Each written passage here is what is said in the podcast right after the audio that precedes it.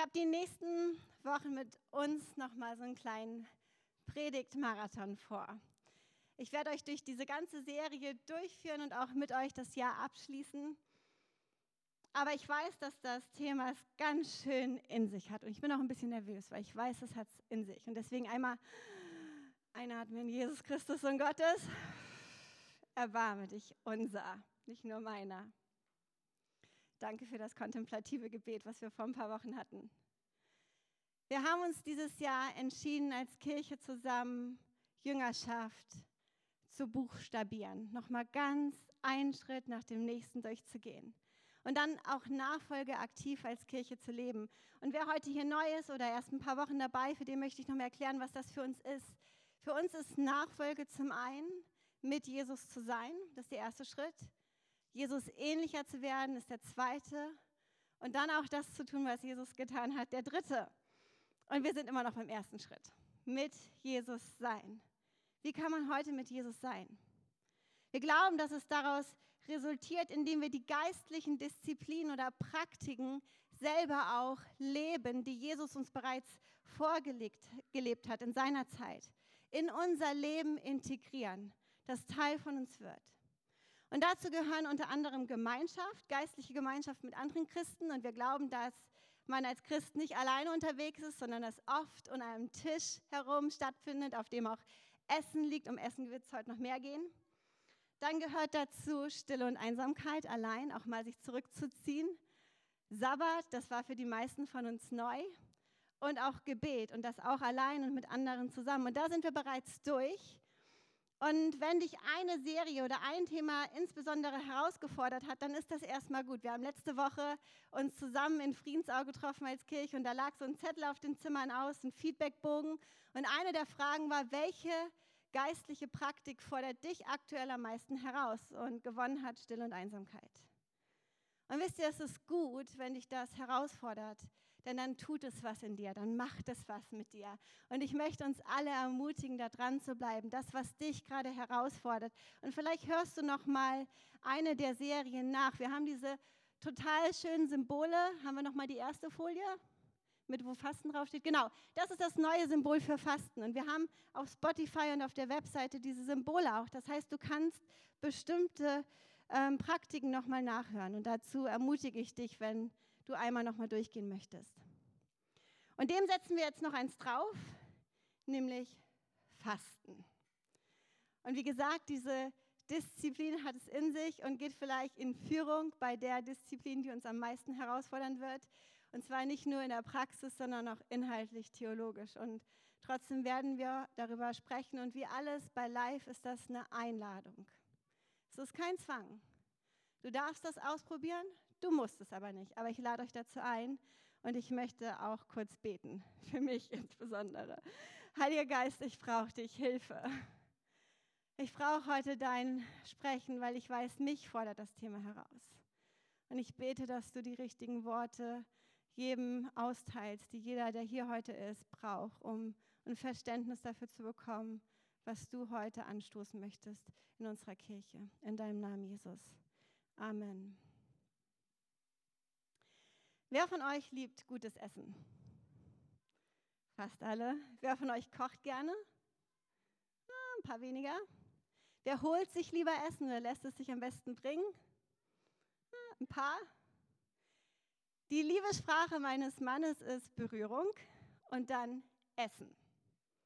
Deshalb kocht er bei uns auch so gerne und so viel ich nicht so sehr. Also ich koche auch, aber Essen ist nicht so meine Liebessprache. Ich mag Essen auch nicht, ich brauche Essen auch, aber es ist nicht so mein Ding. Und ich habe schon mal versucht, bei uns so richtig deutsches Abendbrot einzuführen. Das klappt nicht so ganz, weil bei uns zu Hause gerne warm gegessen wird am Abend. Dafür liebe ich guten Kaffee. Irgendwer? Ich liebe richtig guten Kaffee, deswegen gibt es bei uns im Bo auch richtig guten Kaffee. Ich habe das in Neuseeland lieben gelernt und als wir vor zehn Jahren oder als ich vor zehn Jahren den ersten Barista-Kaffeeladen hier in Moabit gefunden habe, war ich so, yay, endlich guter Kaffee. Wenn ihr nicht wisst, was guter Kaffee ist, dann kommt mit mir oder kommt zu uns ins Büro oder geht mit mir einen Kaffee in unserem Kiez trinken. Aber es gibt Unterschiede. Oder wer von euch kennt die Webseite mit Vergnügen? Ich glaube, eine Person, okay, ein paar doch mehr, die hat, glaube ich, in Berlin angefangen. Mittlerweile gibt es die für andere Großstädte in Deutschland. Aber auf dieser Webseite gibt es ganz, ganz viel Foodblogging. Und wenn man da so durchgeht, dann merkt man so, man kann wahrscheinlich zehn Jahre jeden Abend in Berlin essen gehen. Und man ist immer noch nicht durch. Hier gibt es alles zu essen, was man sich vorstellen kann und noch viel mehr. Was uns vielleicht nicht ganz bewusst ist bei dem Thema, ist, dass es bei Essen bei uns hier in Berlin und in Deutschland nicht nur darum geht, den Hunger zu stillen, sondern auch unseren Appetit zu bedienen. Das sind zwei verschiedene Dinge. Hunger und Appetit. Wir haben in Deutschland, zumindest die meisten von uns, nicht nur Hunger, sondern wir stillen auch immer wieder unseren Appetit nach mehr, nach anders, nach besser mit Essen. Und hier ist das Problem. Essen ist ein richtig großer Teil unseres Lebens, der sowohl Gesundheit fördert als auch krank machen kann. Mit Essen verbinden wir nämlich nicht nur die schönen Dinge des Lebens, sondern auch Erstörung, Fettsucht, Nahrungsmittelabfälle, städtische Essensausgaben wie die Tafeln, die immer leerer werden.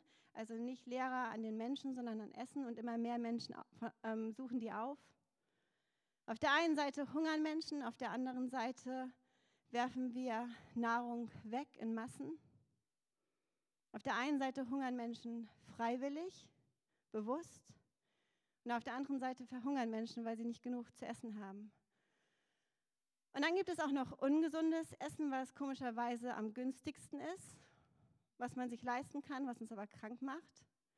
Und das, was eigentlich gut für uns wäre, nachhaltiges Gut, das können die meisten sich von uns nicht mehr leisten oder konnten sich noch nie leisten. Wir sind alle betroffen bei diesem Thema Essen. Wie viel Geld geben wir aktuell im Monat für Essen aus? Und was für Essen? Und wie viel schmeißen wir davon wieder weg? Und wenn ich an der Kasse stehe, meistens mit ein, einer meiner Töchter, dann wird man dort noch mit der größten Absurdität konfrontiert. Da hast du dann auf der einen Seite ähm, Süßigkeiten en masse. Ich denke mir immer, wer hat sich das ausgedacht? Vor allem für Mütter mit kleinen Kindern. Richtig geil. Und dann da drüber oder auf der anderen Seite findest du ähm, Magazine über gesunde Ernährung und Fitness. Und ich frage mich, was kommuniziert das eigentlich? Du kannst alles essen, aber bleib bitte gesund und fit dabei. Zucker rein, Muskeln raus, Körperkult und Foodporn. Eine ganz schön verdrehte Welt, in der wir leben. Wir alle haben mit großer Wahrscheinlichkeit eine ungesunde Beziehung zu Essen.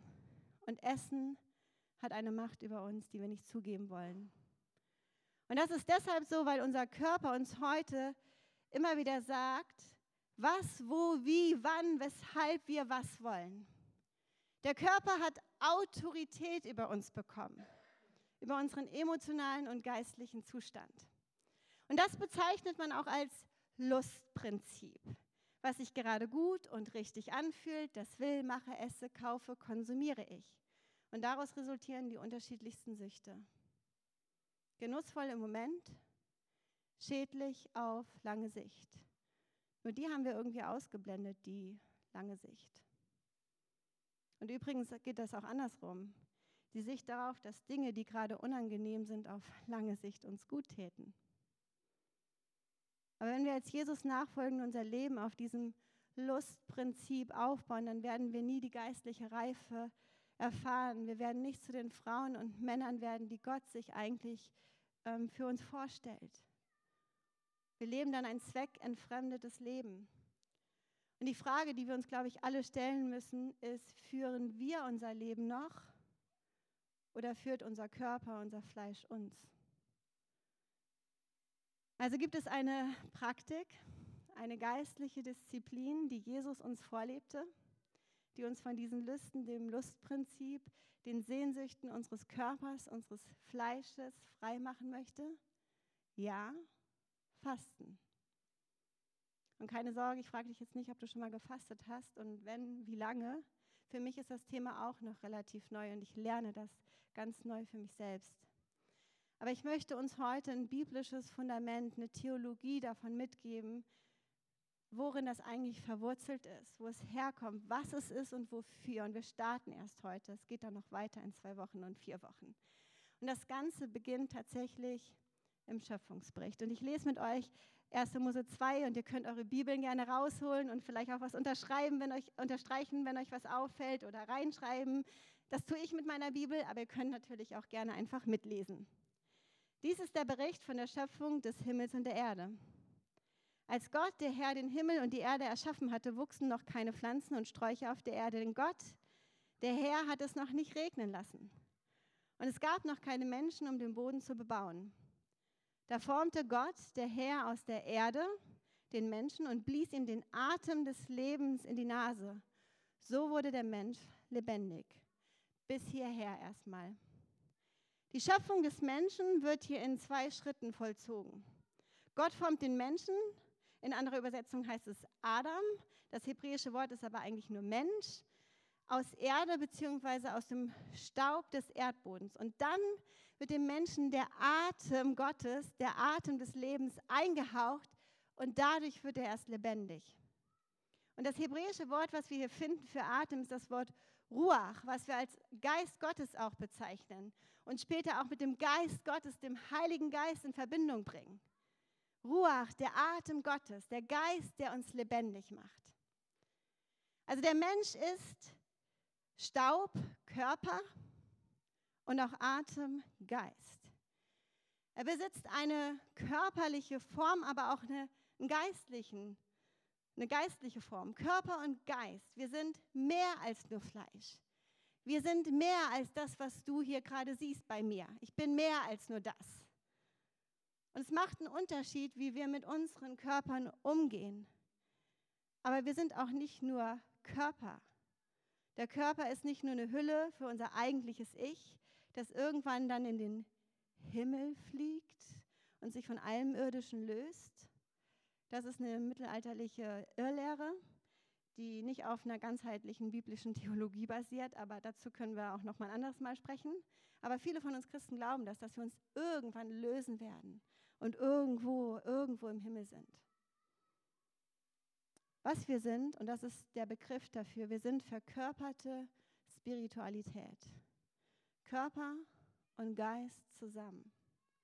Und wir müssen als Christen, als Nachfolger von Jesus begreifen, dass wir beides sind, sonst wird es schwer, diese geistlichen Disziplinen wirklich zu verstehen. Wir sind integrierte Wesen.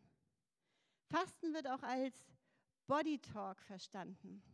Das heißt, wir beten nicht ähm, mit den Lippen oder mit dem Geist, sondern mit dem Magen im wahrsten Sinne des Wortes. Also wie geht es nach der Schöpfung des Menschen aus Staub und Atem weiter? Ich lese ab Mose, 1. Mose 3, ab Vers 1. Die Schlange war das listigste von allen Tieren, die Gott der Herr erschaffen hatte. Hat Gott wirklich gesagt, fragte sie die Frau, dass ihr keine Früchte von den Bäumen des Gartens essen dürft? Selbstverständlich dürfen wir sie essen, entgegnete die Frau der Schlange. Nur über die Früchte vom Baum in der Mitte des Gartens hat Gott gesagt, esst sie nicht. Ja, berührt sie nicht einmal, sonst werdet ihr sterben. Ihr werdet sterben, zischte die Schlange. Gott weiß, dass eure Augen geöffnet werden, wenn ihr davon esst. Ihr werdet sein wie Gott und das Gute vom Bösen unterscheiden können.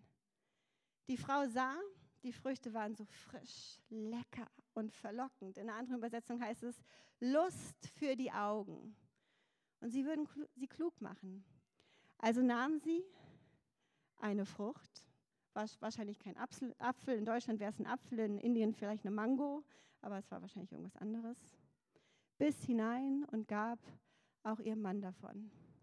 Da aß er auch von der Frucht. Wer möchte gerne einen Demeter Bio-Apfel haben? Irgendjemand? Achtung, fang! Ah, okay.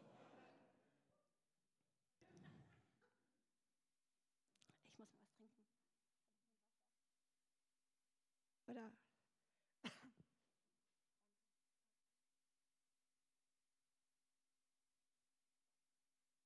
Der Sündenfall. Die wohl bekannteste Geschichte in der Bibel. Eine der ersten, die uns sehr prägt als Christen. Die Ursünde des Menschen. Und ich weiß nicht, wie oft ich diese Geschichte schon gehört habe. Ich weiß nicht, wie oft ich sie gelesen habe oder in Predigten darüber gesprochen wurde, aber was mir nicht so wirklich klar war, also ich klar schon irgendwie, dass die Ursünde mit Essen zu tun hat, beziehungsweise mit der Unfähigkeit des Menschen, etwas nicht zu essen, was vor seiner Nase ist. Zumindest war das bislang nicht der Fokus. Und ob du die Geschichte nun wortwörtlich nimmst oder eher theologisch symbolisch verstehst, ist erstmal ganz egal. Dass hier Essen, eine Frucht benutzt wird, hat ganz sicherlich eine Bedeutung. Klar, die Versuchung war nicht in erster Linie Essen, das wissen wir alle, sondern Gut und Böse neu zu definieren, dem eigenen Instinkt mehr zu vertrauen, als der Stimme des Feindes oder der Stimme des Feindes zuzuhören, was auch immer du darunter verstehst, anstatt Gottes Stimme zu vertrauen, ihn zu kennen. Und das hat sich bis heute auch nicht verändert. Der Jesuit Ignatius hat mal Sünde definiert und ich finde die Definition echt gut. Sünde ist der Unwille zu vertrauen, dass das, was Gott für mich will, nur mein tiefstes Glück ist. Das ist und bleibt die Versuchung bis heute. Aber hier in dieser Geschichte wird dafür Essen benutzt. Mittel zum Zweck. Und weißt du, dass der Mensch, Mann und Frau gleichermaßen am Anfang der Schöpfung über alles andere gesetzt werden, was Gott geschaffen hat, über Tier und Pflanzen. Und hier im Sündenfall kommt eine Schlange, ein Tier, und benutzt eine Frucht, eine Pflanze, um den Menschen zu beherrschen. Das Ganze dreht sich einmal um. Könnt ihr das erkennen? Die Schöpfung, die zu beherrschen ist, beherrscht hier auf einmal den Menschen. Aber so war das nicht gedacht. Essen ist nicht nur Essen, um den Hunger zu stillen, sondern auch ein Objekt der Lust geworden. Und wer half oder hilft uns dabei, das wieder zu drehen? Ich habe es gerade gehört, Jesus. Das ist fast immer die richtige Antwort in der Kirche. Wir lesen aus Matthäus 4 die erste Geschichte über Jesus als aktiven Menschen, nachdem er gerade im Jordan getauft wurde und lesen zum ersten Mal, wo Jesus fastet. Danach führte der Heilige Geist Jesus in die Wüste, weil er dort vom Teufel auf die Probe gestellt werden sollte. Haben wir gerade schon gehört, klingt vertraut. Nachdem er 40 Tage und 40 Nächte keine Nahrung zu sich genommen hatte, war er sehr hungrig. Da trat der Teufel zu ihm und sagte, wenn du der Sohn Gottes bist, dann verwandle diese Steine in Brot, in Essen. Doch Jesus erwiderte, nein, die Schrift sagt, der Mensch, der aus Staub geschaffen wurde, braucht mehr als nur Brot zum Leben. Er lebt auch von jedem Wort, das aus dem Mund Gottes, Ruach, Atem Gottes kommt. Und wenn man jetzt diese zwei Geschichten aus 1. Mose 3 und hier Matthäus 4 übereinander legt, dann hat man vielleicht ein kleines Déjà-vu. Und das ist auch richtig so, das ist auch so gedacht. Nur mal ein paar Dinge, die hier auffallen ist. Jesus ist hier Mensch. Genauso wie Adam und Eva im Garten Eden. Und er begegnet dem Versucher, dem Lügner, der Schlange. Und auch hier geht es erstmal um Essen, aber nicht wirklich um Essen. Aber anders als Adam und Eva besteht Jesus diese Versuchung. Er ist siegreich in der Versuchung. Da, wo wir Ja sagen, sagt Jesus Nein. Und indem er das tut, beginnt und baut er, nämlich das, nachdem er aus der Wüste rausgeht, beginnt sein Dienst unter uns Menschen. Indem er dieser Versuchung durchgeht und siegreich ist, baut er sein neues Reich, Königreich Gottes. Ein Reich, mit echter Freiheit. Und dazu lädt er alle ein, die mitgehen möchten. Und Paulus schreibt darüber später im 1. Korinther 15, 22, dass die Menschen sterben, weil alle mit dem Menschen Adam verwandt sind. Ebenso werden durch Christus alle lebendig gemacht und neues Leben empfangen. Wie nur konnte Jesus darin siegreich sein, wo wir Menschen so oft versagen. Welche Praktik bzw. Praktiken finden wir hier in der Geschichte? 40 Tage allein in der Wüste, Stille und Einsamkeit. Sabbat hat er sicherlich auch gehalten, war ja niemand da, konnte ja auch nicht arbeiten und irgendwas anderes machen. Er hat auch ganz sicher mit seinem Vater gesprochen, Gebet. Und dann auch noch Fasten. Nachdem Jesus 40 Tage gefastet hatte, war Jesus da schwach? Steht das da? Nee, er war hungrig. Wäre ich auch nach 40 Tagen Fasten. Aber er war in der Lage zu kämpfen. Die verschiedenen Versuchungen an Fleisch, Körper, es waren nämlich insgesamt drei, an Geist und an Seele erfolgreich zu durchstehen. Jesus begann seinen öffentlichen Dienst, indem er in der Wüste all das praktizierte, was wir in den letzten Monaten schon durchgekaut haben, plus Fasten. Und auch das wurde zu einer regelmäßigen Disziplin in seinem Dienst auf Erden. Was also bedeutet das nun für uns als Jünger, als Nachfolger von Jesus? Was lehrte Jesus selbst über das Fasten? Und das finden wir in der Bergpredigt in Matthäus 6 ab 16. Wenn ihr fastet, so tut es nicht öffentlich wie die Heuchler, die blass und nachlässig gekleidet herumgehen, damit die Leute sie für ihr Fasten bewundern. Ich versichere euch, das ist der einzige Lohn, den sie jemals dafür erhalten werden. Wenn du fastest, dann kämme deine Haare und wasche dir das Gesicht. Dann wird niemand auf den Gedanken kommen, dass du fastest, außer deinem Vater, der weiß, was du in aller Stille tust. Und dein Vater, der alle Geheimnisse kennt, wird dich dafür belohnen. Ich möchte aus diesem Text zwei Dinge hier vorheben.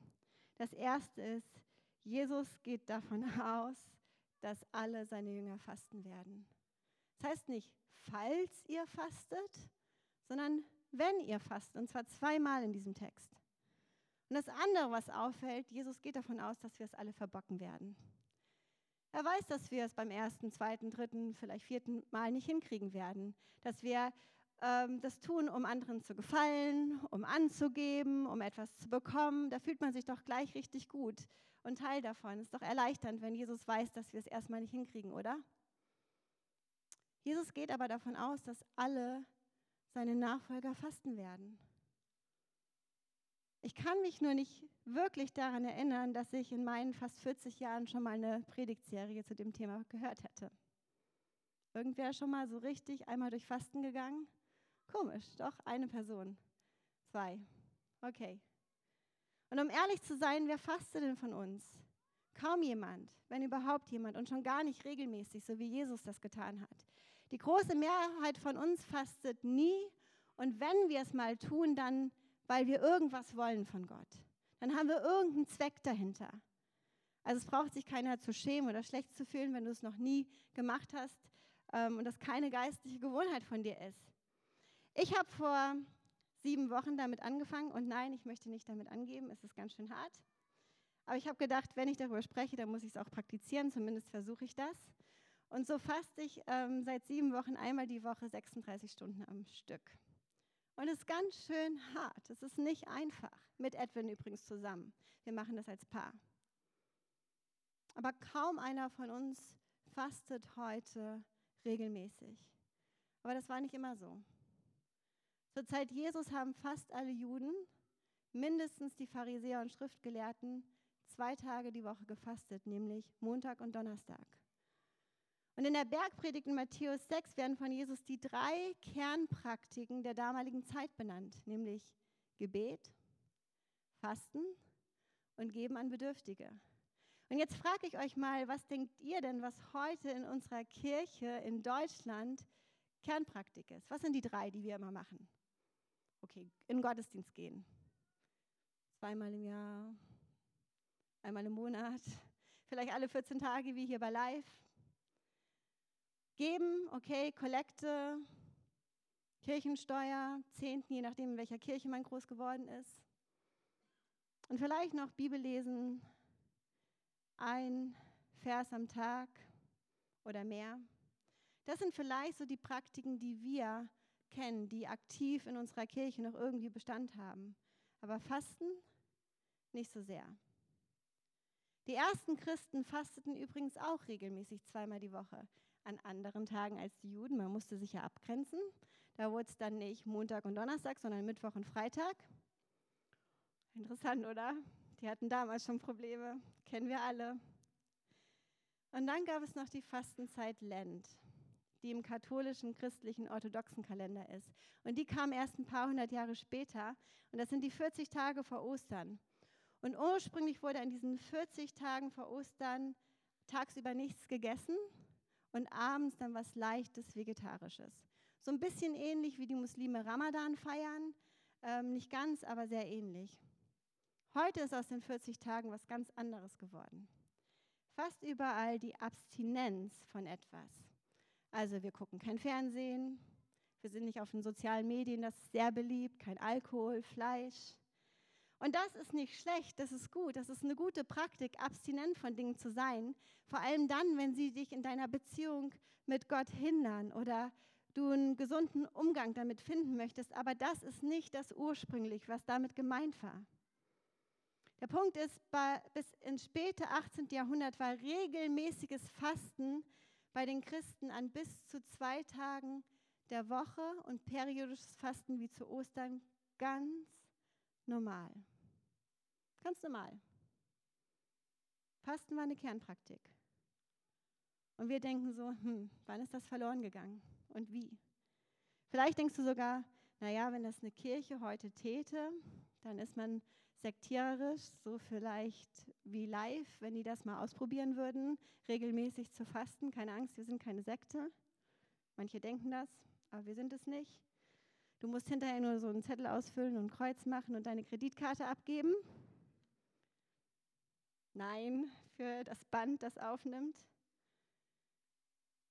Aber warum fasten wir heute nicht mehr so? Wo kommt das her, dass wir aufgehört haben? Es gibt verschiedene Gründe und ich möchte ein paar nennen, aber ich glaube, der letzte ist der wesentliche. Zum einen wurde Fasten im Mittelalter missbraucht, weil der Körper als durch und durch böse gesehen wurde. Und dann gab es noch den Kirchensplit, diesen großen zwischen katholisch und evangelisch. Und das war wie bei so einer Scheidung. Die einen bekamen Predigen und Bibellesen, die anderen kontemplatives Gebet und Fasten. Und deswegen machen ein paar das und die anderen gar nicht mehr. Ähm, aber eigentlich passt es bzw. entspringt es am meisten dem Hedonismus unserer Zeit, dem Streben nach Sinneslust und Glück, die dauerhafte Erfüllung individueller physischer und psychischer Lust. Das zu tun, was man gerade will. Unmittelbare Befriedigung und Belohnung. Das ist Hedonismus. Und dann zu fasten, nichts zu essen, klingt irgendwie verrückt, oder? Fasten ist also eine verloren gegangene Praktik in unserer Zeit. Und wir wollen uns heute noch mit zwei Fragen beschäftigen. Was ist also Fasten? Und warum sollten wir es auch tun, beziehungsweise zumindest mal ausprobieren? Was ist Fasten? Zuerst einmal muss ich erklären, was Fasten nicht ist. Und das habe ich auch erst neu gelernt. Ich habe es bislang immer anders gemacht. Was ist Fasten nicht? Fasten ist nicht Abstinenz.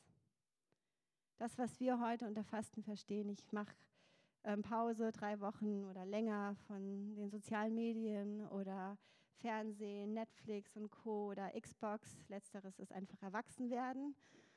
Oder Fleisch oder Alkohol. Das ist nicht Fasten. Das nennt man Abstinenz. Was Fasten auch nicht ist, ist Fasten ist keine Diät. Und unser, unter uns Christen ist in den letzten Jahren die Daniel-Diät sehr bekannt geworden. Die haben wir auch schon gemacht als Paar und es war richtig gut für uns. Die Daniel-Diät ähm, basiert auf einem Text im Daniel-Brief. Kein Wunder. Und da aßen Daniel und seine Freunde für drei Wochen nur Obst, Gemüse und Hülsenfrüchte. Und das ist gut, das tut dem Körper gut. Und wenn du ein bisschen Gewicht verlieren möchtest, eine Detox braucht oder wie Daniel aus dem, den Gefangenschaften von Babylon dich befreien willst, dann ist die Daniel-Diät sicherlich auch nicht schlecht, aber das ist kein Fasten. Wenn wir das mit dem Fasten vergleichen, was wir bei Jesus finden, dann finden, finden wir da was ganz anderes vor. Jesus ist nicht in die Wüste gegangen und hat sich gedacht, ach, ich brauche jetzt mal ein bisschen weniger Speck am Bauch und meine Haut muss besser aussehen und nach der Wüstenzeit bin ich dann so richtig in Shape und sehe nice aus und stelle mich vor die Leute und predige und verändere die Welt. So Hashtag Rabbi in Shape at Israel. Das war nicht die Intention von Jesus. Deshalb hat er das nicht gemacht. Was ist Fasten? Fasten ist einfach. Fasten ist nichts zu essen. Für eine tiefere, intimere Beziehung mit Gott. Keine physische Nahrung zu sich zu nehmen, um sich vom Heiligen Geist, Ruach, ernähren zu lassen.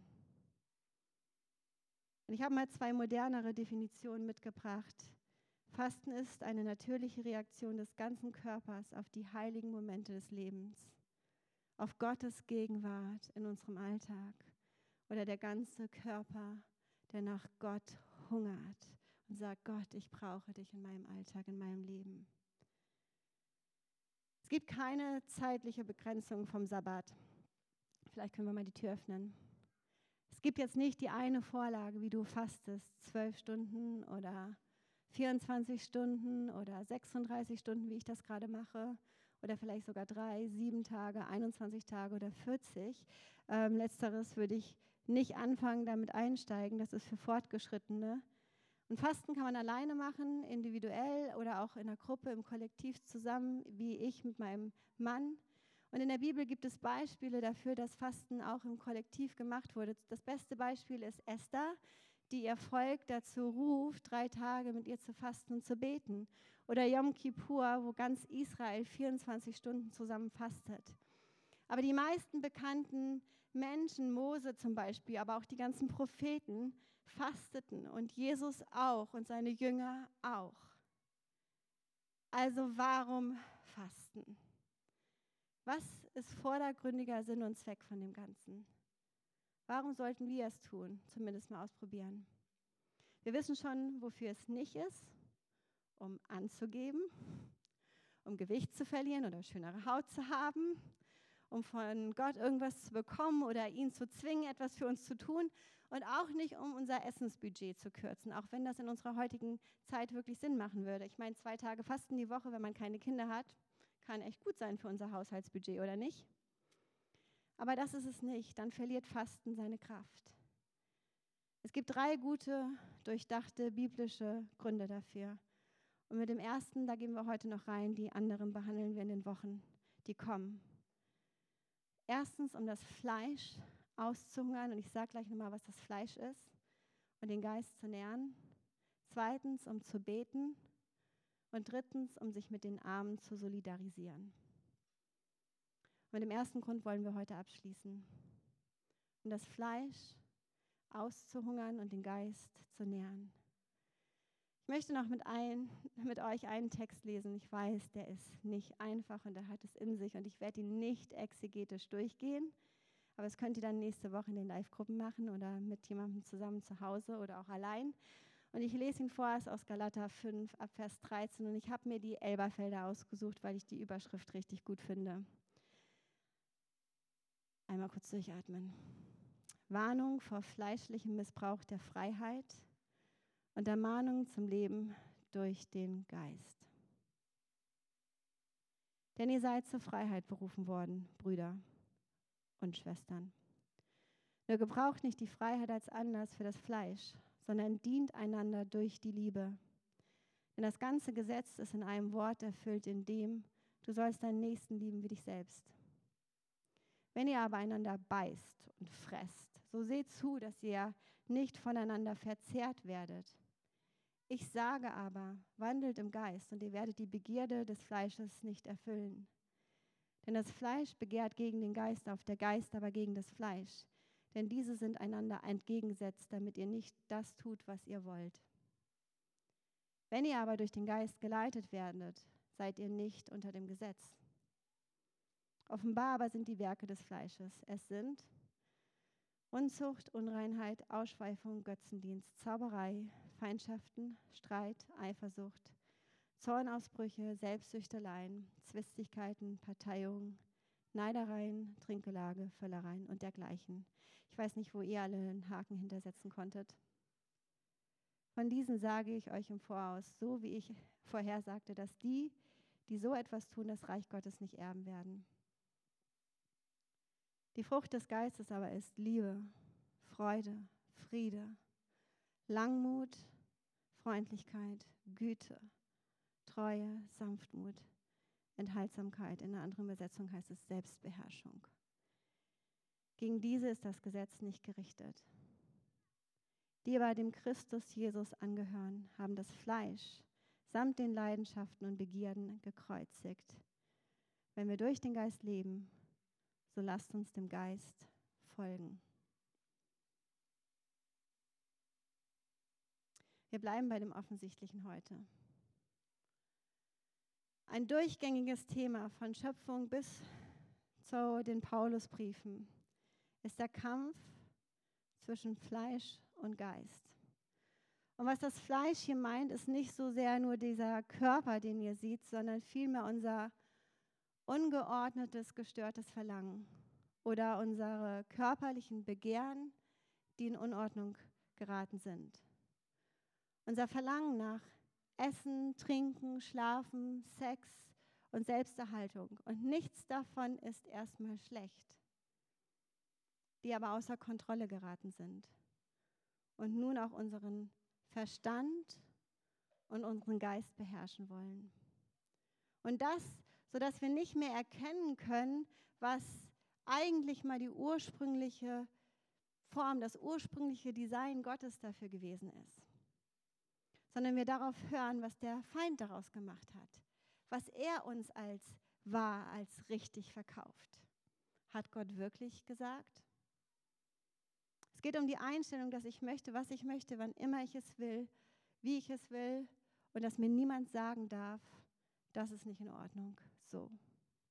Mein Wille, mein Weg. Nicht sein Wille und sein Weg, gegen Körper und Geist. Dass wir Lüge und Wahrheit nicht mehr wirklich unterscheiden, differenzieren können. Freiheit von Gefangenschaft unterscheiden können. Gut von böse. Und das betrifft jeden von uns, alle von uns. Wir sind alle in diesem Kampf drin. Aber dann gibt es noch den Geist in uns, auch in uns allen. Das ist die Hoffnung, die wir haben. Und den gilt es zu hören, diesen Geist, der in uns lebt, der in uns steckt, der uns lebendig macht und der den Kontakt zu dem Geist Gottes aufrechterhält. Und in diesem Geist finden wir die Unterscheidung zwischen unseren stärksten Bedürfnissen und unseren tiefsten Bedürfnissen. Das sind nämlich zwei unterschiedliche Dinge. Ich gebe euch mal ein Beispiel dafür. Sex ist ein starkes Bedürfnis, aber darunter liegt die tiefere Sehnsucht, echt gekannt zu werden, gesehen zu werden, verstanden zu werden nach wahrer Intimität. Das ist unsere tiefere Sehnsucht, nicht die stärkste. Und das wissen wir, weil der Geist Gottes mit unserem Geist kommuniziert. Und wir hoffentlich, wenn wir hier sitzen, nicht komplett mit dem Geist Gottes so ein Ausklinken haben, dass wir immer noch was hören. Wir wissen, dass es was anderes gibt. Nicht nur das, was wir im Moment wollen. Und für Paulus ist die Freiheit, wie wir sie heute verstehen, nicht Freiheit, sondern sogar Gefangenschaft. Wie wir das heute definieren, wie wir Freiheit definieren, ist es folgendes. Ich habe mal was rausgesucht. Die Fähigkeit, alles zu tun, was man will, solange es niemanden anderen verletzt in unserer hyperindividualistischen Welt. Zu tun, was man will ohne dass es jemand anderen verletzt, was schon gar nicht funktioniert. Allein beim Thema Essen und Fashion, Kleidung, Konsum wissen wir, wir tun anderen damit nichts Gutes, wie wir es tun, wie wir damit umgehen. Wir können das gar nicht auseinandernehmen. Es hat immer auch Konsequenzen, was wir tun für andere. Und das, wie wir Freiheit heute definieren, ist für Paulus Gefangenschaft. Freiheit in der Bibel ist die Fähigkeit, im Geist zu leben und zu wollen, was der Geist will. Das Richtige, Gute, von Gott für uns Menschen erschaffene zu kennen und auch zu wollen. Das ist wahre Freiheit. Und Jesus sagt zu seinen Nachfolgern folgendes: Komm, Nimm dein Kreuz auf dich und folge mir nach. Paulus benutzt denselben Gedanken und formuliert ihn anders. Dein Fleisch zu kreuzigen, abzutöten, verhungern zu lassen. Also wie lassen wir unser Fleisch verhungern? Wie folgen wir Jesus nach? Unter anderem durch Fasten. Männer und Frauen, die Jesus nachfolgten, haben das die letzten 1800 Jahre und manche auch bis heute gemacht. Das ist alles nicht neu. Nur wir haben es vergessen und vernachlässigt. Thomas A. Kempis, Augustiner des 15. Jahrhunderts, schrieb, halte dich von der Völlerei zurück und du wirst umso leichter alle Neigungen des Fleisches zügeln können. Und Augustinus aus dem 4. Jahrhundert sagte, als man ihn fragte, warum er fastet, es ist manchmal notwendig, die Lust des Fleisches an legalen Vergnügungen zu zügeln, um es davon abzuhalten, sich unerlaubten Freuden hinzugeben. Ich möchte nochmal am Schluss ein bisschen zusammenfassen und die Band kann schon nach vorne kommen. Fasten ist nicht neu, aber für mich in dieser Form ist es auch neu. Wie gesagt, ich mache das erst seit sieben Wochen und ich und ich will das besser verstehen. Und das, was ich schon festgestellt habe, ist, dass wenn ich so, so um 15, 16 Uhr so richtig Knast habe, so richtig Hunger, dann ist mein Verlangen nicht Schokolade oder so schnelles Essen, ne, Fast Food, sondern denke ich oft an Karotten und Äpfel. Fasten ist nicht neu. Fasten ist nicht einfach. Aber Fasten offenbart, was wir wollen und was wir wirklich brauchen. Fasten hilft uns dabei, unser Fleisch zu kontrollieren und auch zu erkennen, was uns kontrolliert. Wisst ihr, wie ich merke, was in Edwin drin steckt, wenn er so richtig hungrig ist? Was passiert, wenn ihr so richtig hungrig seid? Mein Mann wird launisch. Ich kann das noch ganz gut abhalten. Bei mir sind es dann andere Sachen. Aber Edwin wird launisch. Der ist ja nicht nur hungrig, sondern auch verärgert. Das nennt man im Englischen hangry. Fasten offenbart was über uns und hilft uns, unser Fleisch zu kontrollieren. Fasten hungert unser Fleisch aus und nährt unseren Geist. Wir sehen uns danach, das zu tun, was der Geist uns offenbart, so wie es auch Jesus tat indem er das tat, was der Vater ihm auftrug. Und nebenbei und am Ende gesagt, das habe ich am Anfang schon gesagt, es ist eine Einladung. Du musst das nicht, es ist kein Zwang. Und Gott liebt dich immer noch, wenn du es nicht tust. Aber Fasten ist auch eine Einladung zu mehr Freiheit. Und ich traue mich jetzt schon gar nicht zu fragen, wer Lust hat, mit mir weiter zu fasten. ob das nun 12, 24 oder 36 Stunden sind am Anfang. Es einfach mal auszuprobieren. Die nächsten Wochen, einen Tag die Woche, nicht mit drei, sieben oder 21 Tagen anzufangen, aber es mal auszuprobieren. Okay? Eine Person habe ich gewonnen. Yes! Überlegt euch gut. Geht mit Gott ins Gebet. Fragt den Heiligen Geist, was er euch sagt. Und vielleicht ist auch Fasten nicht für jeden gerade dran. Weil vielleicht muss man testen, wo sein Körper gerade ist. Wenn du schwanger bist zum Beispiel oder du hast Probleme mit Essstörungen, dann ist Fasten vielleicht nicht deine geistliche Disziplin, mit der du anfangen solltest oder es ausprobieren solltest. Aber überleg's dir mal. Und in zwei Wochen geht es weiter. Und ich hoffe, dass ich den einen oder anderen nicht so sehr verstreckt habe, dass ich euch wiedersehe. Und ich möchte zum Abschluss einfach noch mit uns beten. Okay? Gott, ich vertraue dir so, so, so sehr, dass du einen guten Plan hast mit uns. Dass dein Wille gut für uns ist, dass dein Weg gut für uns ist, dass er uns zu mehr Freiheit führt, zu dieser Freiheit, wie du sie verstehst. Dass du am besten weißt, was gut für uns ist, weil du uns erschaffen hast. Du kennst uns, wir sind deine Schöpfung und du liebst uns und siehst uns und du. Und es tut dir weh, wenn wir uns selber verletzen oder andere. Und ich bete einfach, dass du uns zeigst, was für uns dran ist in den nächsten Wochen, wo du uns nochmal hineinnimmst, vielleicht ins Gebet oder Sabbat nochmal uns anzuschauen oder in die Stille und Einsamkeit zu gehen oder auch Fasten auszuprobieren. Hab deinen Weg mit uns, individuell, aber auch gemeinsam als Kirche und geh mit uns weiter. In deinem Namen, Jesus. Amen.